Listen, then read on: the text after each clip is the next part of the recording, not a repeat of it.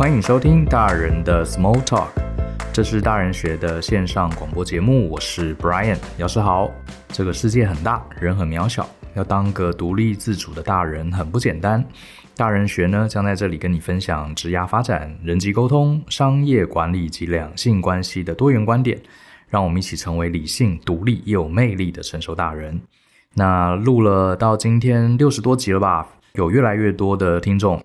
会在这个 Apple Podcast 或在我们的 Facebook 的专业上给我们留言。那依照惯例，我还是来念念大家的留言。好，顺便一提，那个蛮鼓励大家留言给我们，因为啊，我们对着麦克风讲话有时候也蛮干的哈。如果能听到一些你们的回应，可以给我们一些建议，比方说呢。呃，哪一集可以怎么做改进，或者是你想要听一些呃什么有趣的议题，都欢迎给我们建议，甚至你可以在上面问问题，好，那我们都会抽空来回答大家。因为大家的问题其实是我们制作节目很多灵感的来源，所以鼓励大家在 Apple Podcast 或者在 Facebook 的粉丝专业上给我们回复。好，那我先来看一下最近有哪些人留言哈。其实我今天录这一集是五月十一号，礼拜一。今天其实心情还蛮好的，为什么呢？因为我们公司大人学大概有二十多个员工嘛，然后我们因为疫情的关系，在三月初的时候，我们就分成两组上班，好，A、B 两组，然后在不同的办公室，呃，互相没有办法见面，好，以防说万一有人有一组啊受到感染，另外一组还可以持续为大家服务，所以这样一分组分了两个月，等于是我们同事之间，包含我跟我的 partner 哈，就我们整整两个月的时间，其实大家都没有互相见到面。那更有趣的是呢，因为我们刚好有几个新人是在这段分组办公的时间 on board，所以他们来公司已经工作两个多月，都还没有看到全部的同事哈。所以今天难得第一次，我们大家聚在办公室里解除封锁，然后我们当然希望这次呃疫情可以赶快结束了。可是这个很难说，很难说，所以我们先解除封锁，赶快把该做的事情做一做，好，也希望这个可以继续在一起办公。然后所以今天大家蛮开心的，很多看到新的同事。然后看到久违的同事，好，还蛮有意思的。对对对，我是要来念这个大家的留言，好，好，看到这一位叫李正南，他说呢，这是一个很有质感的节目，我一直都很喜欢这种有深度内容的节目，谢谢，很高兴能持续学习，在人生道路上有更多议题，好，跟一般学校老师并不会拿出来讨论，但是我觉得可以在这里得到很多不一样的收获，好，谢谢正南，得到五颗星。那另外这一位是。拿靠地方妈妈，她说黑老师是典范无误，好，很显然她听了黑老师，就是我们上一集的访谈。听完这集就是四个字，如沐春风。自己消化节目内容后，也同时在车上放给小孩子听，呃，是在高中忙碌的课业外的心灵沉淀。哎，对，其实我们还蛮多读友会带着他们的孩子一起来听，这倒是我没想到的，因为我们本来大人学设定的是二十多岁、三十岁以上的上班族。啊，那能跟小孩子听，表示经过父母的筛选，觉得是好的节目，那我们也蛮高兴的哈。借这个节目，让孩子听听学校里没教的事情，某些大人学不只是大人学，更感谢大人学的存在。谢谢。这一位是 Joe is me G Hey，好，很喜欢大人学，我也是因为旧的为什么不该追求爱情而找到大人学，可是后来才发现这个平台简直是宝库，很喜欢就跟 Brian 的口条，哈。诶，我不知道我们念过这个主题哈，不过 anyway 还是很谢谢你，好，很谢谢你。好，有什么问题都欢迎透过 Apple Podcast 好留话给我们。那我们今天要进入主题哈，今天想讲什么议题啊？这个议题我其实一直蛮想讲的哈。这个议题是跟我们一些从小到大我们父母给我们的一些观念有关。可是我今天想要稍微颠覆它一下。好，我不知道大家在小时候父母师长是不是常跟我们说，在职场啊最重要的事情就是要怎么样，少说话多做事。好，少说话，多做事。呃，这件事情其实我小时候从来没有想过有什么问题。可是今天我想跟大家说哈，在我也经历了职场二十多年的这个光阴哈，我现在可以很明确的跟大家说，在这句话原因是好的，可是，在很多状况下，少说话，多做事啊，可能是一个非常差劲的一个质押建议。好，非常差劲的质押建议。那听过我节目的大概知道我的背景。呃，我之前做工程师，可是后来我转换到这个商业的咨询顾问，做了很多年，也在美国上过班。所以做咨询顾问有一个很好的点，就是说我们一年可能会跑好几家公司，而且在里面深入他们内部的一些组织改组跟决策。所以也就是说，虽然我只上班一年的时间，我可能就有机会经历到三四家公司里面的状况。所以工作呃当顾问十五年，我们经历过的公司非常非常多。好，所以我们也等于是。快速了浓缩了我们的这个职场生涯，所以在里面有很多很多的案例，哈，都还蛮值得参考。很多人可能呃四五年才换一次工作，可是我们一年等于就换了好几次工作，哈，所以看到很多事情。那在这些快速经验累积里面呢、呃，我自己是觉得少说话多做事的人啊，其实在职涯里没有我们想象中真的过得那么好。这句话原本的意义，我想是好的哈。他所谓少说话，好，就是说在公司里面呢，你少去打口水战啦，好，少讲一些这个不切实际的空想啦，然后呢，努力的把事情做好。我相信原意是这个意思，好，是好的。可是呢，因为这个这句话有点太简化了很多事情，少说话多做事，所以很多人我们从小到大听这个爸爸妈妈甚至老师说，哎，你少说话多做事，好，才是一个好，还是一个呃有成就的人。所以很多人上了班之后就把这句话挂在口中，或者是直接这个烙印在脑子里，就会觉得我在公司里啊，我最好少发表一点意见。我最好少提出自己个人的看法，然后我少呃，我我做事情做得很成功，我也少去讲自己呃成功，少讲自己的成就。然后呢，如果觉得老板怪怪的，同事做事情方法怪怪的，我自己也少去质疑别人，也少提问题。我只要把我自己的事情扎扎实实做好，然后大家就认为这就是少说话多做事，诶，我就达到了这个美德。我待会儿会来跟大家讲。好，我觉得这个问题在哪里？这种想法其实问题是非常大的，好，非常大的。前阵子有一篇文章，我不知道各位有没有看过，就在讲在美国啊，华人跟印度人同样都是外国移民，可是很显然啊，印度人的这个成就啊，在美国的商业界是远远大胜华人的。我认为这可能就是一个其中的一个差异，差异的原因点哈。我自己在美国工作几年，我周围也一些印度同事，我确实普遍发现啊。华人真的都是好少说话多做事的典范，可是印度人呢、啊，事情做的多不多不一定，好，也有很多很很优秀很努力的印度人，可是印度人很爱讲，这是事实，可能是因为方他们英文好，也可能是他们对自己的语言能力比较有自信哈，很多印很多印度人他们的这个讲话印度腔很重哈。可是他们觉得他们讲的才是标准的英式英文。Anyway，那我们华人就比较不擅长表达，甚至有些人明明口才不错，他也觉得我应该少说话多做事。我认为啦，这个是我们在美国的职场上常常是输给印度人一个很大很大的原因。我我这样来讲好了哈，呃，你想想看哈，少说话多做事。如果照说话跟做事的多跟少，其实我们简单可以把人分成四种 style，对不对？这个少说话。多做事，那有没有人多说话多做事？也有哈。有没有人这个多说话少做事？也有，也有少说话少做事，两个都少也有。所以我们这样子排列组合啊，总共等于是四种啊。我们可以来做个排名，当然这个排名没有任何科学根据，纯粹是我这十五年在职场上的观察到的经验哈。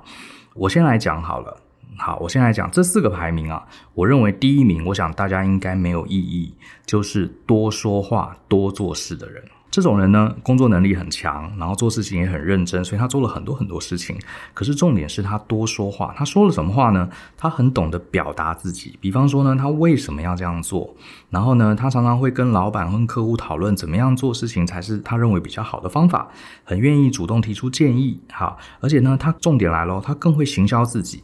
比方说呢，他完成了一件什么事情，他绝对不会默默不讲，他会去跟老板报告：我这个月这一季我帮老板呃帮客户达成多少业绩。为什么我要这样做？我这样做会为呃对公司未来带来什么样长远的好处？我想这个不意外哈。他的确也做很多事情，然后同时呢，他又很愿意行销自己。这种人绝对在职场上是排名第一的，他一定受到重视，而且他久而久之啊，在职场里面地位绝对会慢慢慢慢往上升。这是第一名，我想大家应该不会有异议。第二名可能你就会很讶异了哈，我觉得我自己在职场上，我没有说，我先讲哈，我没有说这个排名一定是对的，或者是说这个排名，呃，我鼓励大家一定要朝着呃这个第一名去做，我觉得这是你自己的选择，只是我纯粹就是观察，我发现第二名在职场里面第二名的反而是多说话少做事的人，这种人是怎么样哈？这种人意见很多。很喜欢发表意见，哈，然后呢，可是他到底做了什么？他的能力其实，呃，至少我们不是很明确，甚至很多事情啊，他也都交给这个少说话多做事的人去做，哈，他其实做什么我们不是很明确。可是这种人啊，你会发现他在职场其实混得还不差哦，仅输给这个多说话多做事的人。为什么哈？我在美国就常常看到这样的一些主管，他们口才真的很好，而且在开重要会议的时候，他们一定会发表意见，绝对不会默默坐在那边。然后呢，他们讲了很多意见，有些意见呢不怎么样，可是也有一些意见被接受。那当这些意见被接受的时候呢，他们就会去找那种很愿意执行的人，通常就是华人的工程师。总之。他们就听命令嘛，然后就就把事情做出来了。所以，因为一开始这个意见啊是这种多说话少做事的人提的，大家也都知道，会议室里大家都听到了嘛。好，是这家伙提出的好意见，最后也成功了。诶结果呢？这种人所以在职场里面还是蛮有功劳的，蛮有功劳。其实他自己做没有做很多事。像我觉得美在美国人老美啊，其实蛮多人是这种型的。我自己以前就听过这个一个笑话，虽然是笑话，可是还蛮有代表性的哈。就是有呃，大家知道这个在 Boston 有两间大名校啊，一个是 MIT 啊麻省理工学院，一个就是 Harvard。这两间学校其实很近很近哈，这个基本上是连在一起的学校。那这两间学校的学生下课就常常去同样的酒吧在喝酒，然后有一天呢，酒吧是里面就坐了 MIT 的，好一个学生跟一个这个 Harvard 的学生，MIT 的学生当然就是苦干实干工程师型，他就在聊啊，就大概有点喝醉了啊，他就去跟这个 Harvard 讲说，世界第一颗人造卫星。是我们的学长发明的，世界第一支这个智慧型手机也是我们的学长发明的，啊、人类能上太空，太空船也是我们 MIT 的校友做的。那你们 Harvard 到底对人类有什么贡献？结果这个 Harvard 的学生啊，就微微一笑，就说：“哦，我们这学校是训练我们怎么去使用 MIT 的人，这就是我们学到的。”好，这个就将了一军。其实某种程度啊。这个我觉得在美国文化里面，其实他们不念工科也是这个原因，他们会去念法律、念商，好，因为他们认为啊，反正事情总有人可以去执行，好，我们只要建立一个系统去指挥这些人就行了哈，所以这就是有点像是所谓多说话少做事的人，好，多说话少做事，他在职场其实也过得蛮爽的哈，是排名第二。那第三名，你有没有猜到是谁？我自己的经验，在职场过的第三名的是少说话、少做事的人。你可能会觉得很 surprise 啊，他又少说话，又不做事，又不宣呃，又不行销自己，然后做的事情又少，这种人怎么会过得很好？因为你大概听到了，你就会觉得，其实我觉得父母建议我们少说话、多做事，其实是最后一名，是垫底的。是在职场里面最不开心的，而且能见度最差的。我告诉你这为什么哈？这纯粹是我的经验。因为少说话也少做事的人啊，这种人老实说啊，是有点小狡猾的。因为他上班呢、是完，这种人来公司啊，他完全是以 CP 值取胜。也就是说，他可能对职涯没有什么很大的企图心。好，他就是呃来这边领薪水，然后想要 CP 值什么意思呢？就是我投入最少的心力，我就可以拿到这份薪水。他也不想升官，也未必很积极想要加薪，所以他在公司里面啊是呃比较偷懒的啊，什么事情能少做就少做。可是呢，因为他自己内心已经打定了，他要靠 CP 值好来公司求生存，所以他们是非常精明的，好，非常精明的。他们少说话，这个不是因为他不好意思讲话。而是他不想要引起注意，好，不想要引起别人的注意，所以非常懂得察言观色，而且非常懂得怎么样趋吉避凶。所以这种人在职涯里面啊，这个有点像是小狐狸哈。他们这个没有很努力，可是呢，他们也很会抓重点，所以通常在公司里面也过得才算安稳。所以问题来了，你听到这里啊，你就会发现，在这个排名里面最惨、最惨、最不开心，而且最不受重视的人，其实就是父母建议我们少说话、多做事这一型。我告诉你为什么，我真的看了很多这种型啊，我把它叫做苦力型的人物。这些人呢，他很认真工作，好，可是呢，他们基于这个不知道哪里来哈，传统儒家文化的美德还是什么的，他们总觉得我认真工作尽我的本分，可是我绝对不能去跟老板邀功，啊，这个是很丢脸、很厚脸皮的事情，我不做。好，然后呢，他们也很听老板的话，老板主动这个给他们工作呢，他们觉得老板这个呃命令怪怪的，他们也不太去质疑，反正呢，呃，老板总是有他的道理嘛，我就认真做，然后呢，手上就揽了一大堆工作。可是你说这些人这个道德很崇高，老实说，我们都是平常人，你这么努力的听话，你这么努力的这个工作，说真的，我们心里还是希望有一天老板或同事能看到我们，好，没有功劳也有苦劳嘛。可是呢，我说实话，你自己在公司里面不争取能见度，你也不跟老板讨论事情，然后你 loading 很重，你也不讲，然后你真正完成了什么事情，你也不跟老板说，然后也不讲你为什么要这样做，反正你就默默做完交差，然后你又希望老板有一天可以看见你。这个其实是很辛苦的。当然，我不得不承认，有一些老板他很细心，他会花一些时间去照顾这种很低调、好认真做事的人。我也得说，认真做事、很低调的人，我也喜欢。好，我也喜欢这样的人。这样的人绝对是，呃，在道德上、在态度上，绝对是第一名，我心中的第一名。可是，我得跟各位讲一个很现实的状况，这就是我们呃大人的世界，有些时候啊，并不是像我们教小孩那么简单。因为真实状况下，老板、客户、同事，大家都很忙，大家都在专注自己最重要、当下最急迫的事情。比方说，像现在的疫情，好，很严重，很多老板的餐厅啊、公司啊，都快要保不住了。所以每一个人都有自己的烫手山芋，每个人都有一本难念的经。所以可能不是所有老板都这么有余力去关注你这个多做事，可是从来不讲话、不发表意见的人。这个我不是说呃少说话多做事是不对，而是说也确实有难度。好，因为你从来不跟老板讨论，你也不去讲你做了什么，你也不跟他报告，你就是默默的等到有一天他发现你的好。这有点像是什么？在在这个两性中间也是啊，有一些男生也好，女生也好，他看到了喜欢的对象。好，他也不去介绍自己，然后他也不增加自己的外形上的吸引力，然后也不去主动约人家，然后也不展现自己的才华，他就是自己想说，你看我各方面那么好，我默默为你做这些事，我在心里这么爱你，你应该有一天要发现我的好，主动来找我。我们也知道，通常这样想，很可能一段好姻缘就没有了。为什么？因为条件好的男生女生，大家都在他面前抢注意力。他根本就没有机会注意到你，而且他自己有他自己的事情要忙，这就是一样的概念，好，一样的概念。所以你看啊，这个少说话多做事，虽然是我们从小到大被接受到的美德，可是他真实在这个职场上，这个态度是值得令人称羡的。可是他实际上带来的效果，常常事与愿违。而且当事人、啊，常常是处在一个心理很不平衡的状态。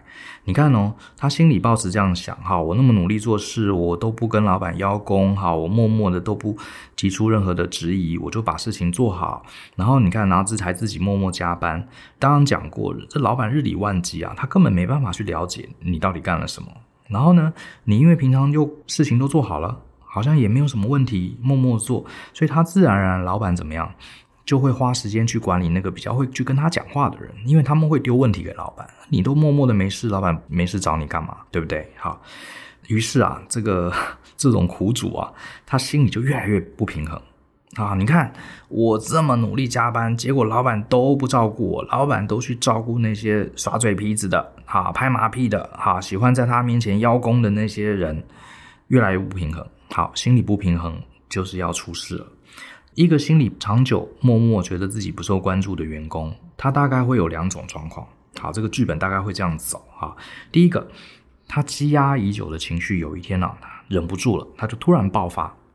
好，比如说老板不小心讲了什么，或是没有赞美他，或是同事凹他做什么，其实那件事情本身很小，可是因为他已经忍耐了很久了嘛，人都是有情绪的嘛，他又不讲，好，他就在公司里面啊突然爆发。然后呢，老板跟同事过去觉得，诶，他以为你做得很开心，结果你今天突然火山爆发，大家吓了一跳，啊，大家根本就不知道你平常心里其实已经都累累积了，结果呢，你爆发了怎么办呢？他们心里难免啊会给你暗自这个打上一个啊，这家伙情商还真低啊，平常看他这个客客气气的认真工作，怎么原来脾气那么坏？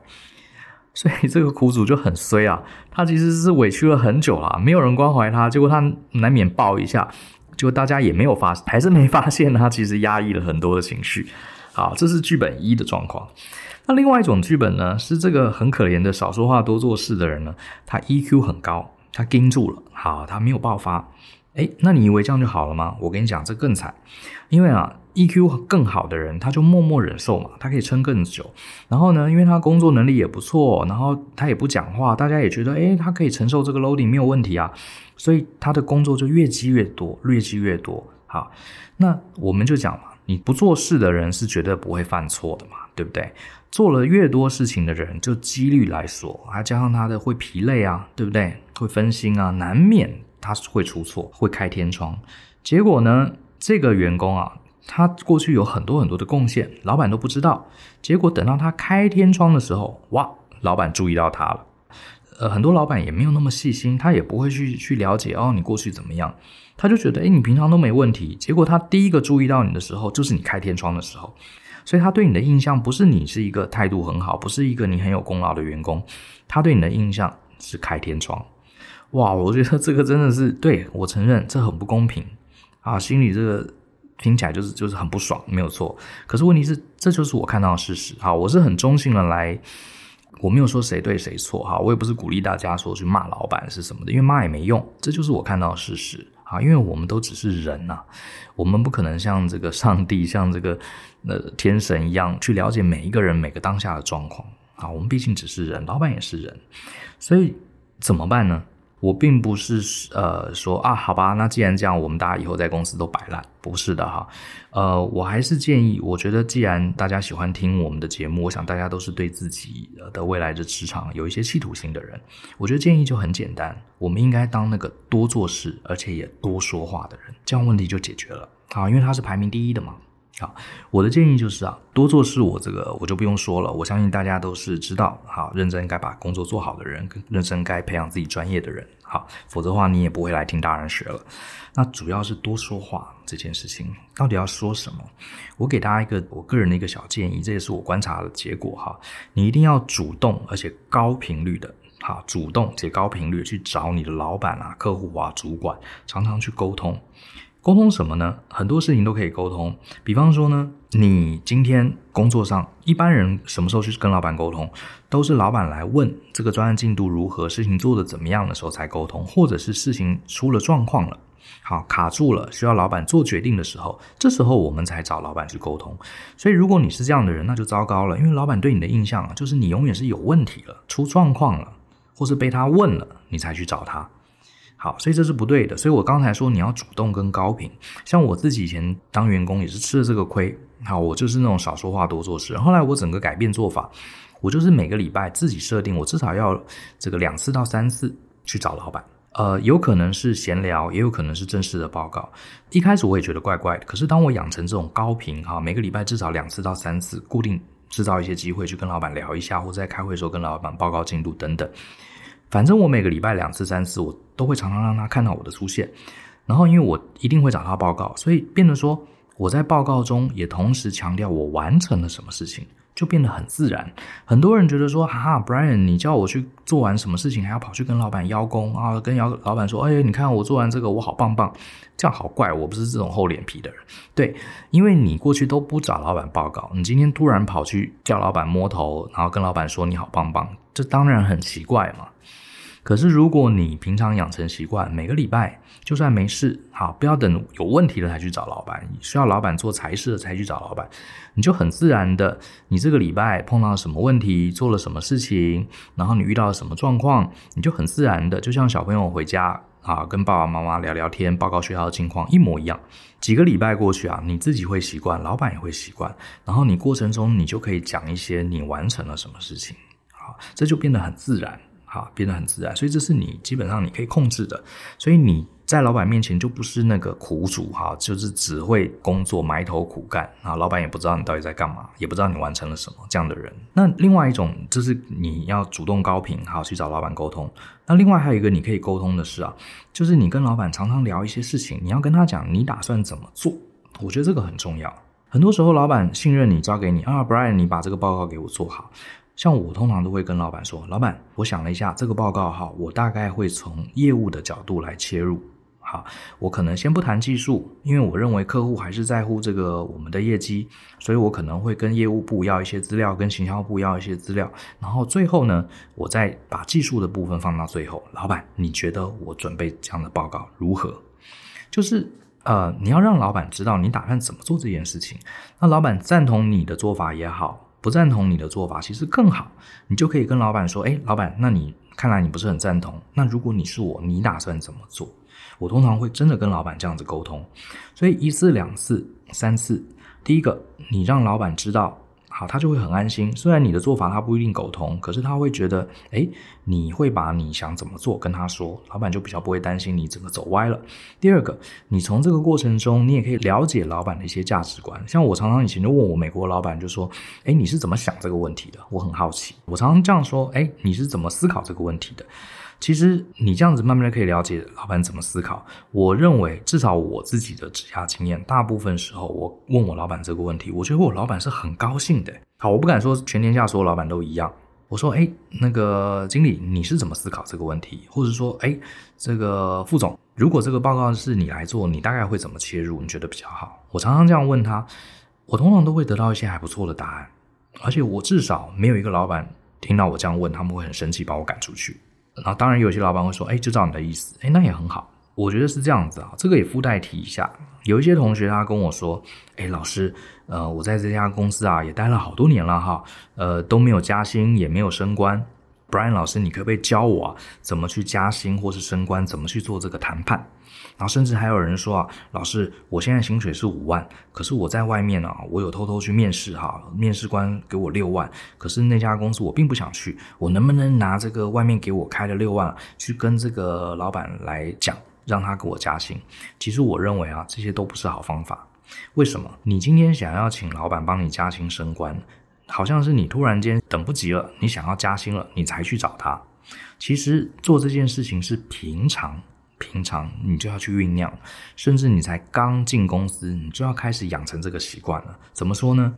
像你平常跟老板聊天啊，或者做正式的报告的时候，你就要让老板知道你愿意承担更多的责任跟职权的渴望。你要隐约的告诉他，比方说，老板在做在指派某人做某事的时候，我就会在旁边提啊，老板这个案子啊，我觉得非常有趣。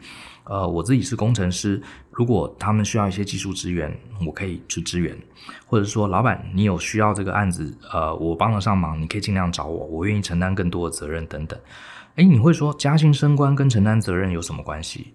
我跟你讲，当然有关系，好，当然有关系。就像我常常跟同学讲的，你不要把老板当好人，你也不要把他当坏人，老板只是。将本求利的商人，对老板来说，给你加薪升官都不是大问题。重点是他对你的投资能不能拿到回报。商人就是这样嘛，对不对？那你平常就要让他知道你愿意承担更多的责任。你平常就要跟他报告说，哎，我完成了多少事情。慢慢的，他就会觉得，第一个，你未来愿意承担更多责任；第二个，你现在已经帮我创造很多价值。所以哪一天老板真的给你更多责任的时候，你这时候反而顺势就可以提加薪升官的事，所以其实不是你自己莫名其妙晴空霹雳突然说老板我要加薪，然后还拿别家公司的薪资来比较，这个你等于是强压老板就范。好，大部分的老板他可能不会就范，就算就范他心里也不爽，意思意思给你加一点，觉得哇你威胁我，而是你平常日常生活中就要做这样的事情。反而是老板今天给你更高的责任，说：“哎，Brian，你不是一直说你想参与那个国际专案吗？现在刚好有一个专案经理助理的位置，我让你来干。哦，好，没问题，我很乐意。然后这时候你反过来说，老板，我很愿意承担更多责任。那是不是有机会？如果你觉得我的表现好的话，好，让我有一些薪资上涨的空间，或者是让我上面有两个助手，我有把握可以把这个团队带得更好。哎，结果反而这个是他讲了，你只是接续。”好，这个就顺水推舟，反而比你主动去谈，突然间要加薪要钱要更好，这是我的一个建议。那最后呢，我也分享一个我自己呃当时真实升主管的一个故事给大家听。总之结论就是，你真的要主动去常沟通，好，绝对不要做那种少说话多做事，那真的不是美德，它真的在职场上不一定会为你带来很多的回报，而且啊，常常是会导导致心理不平衡，自己心里很不爽的一个原因。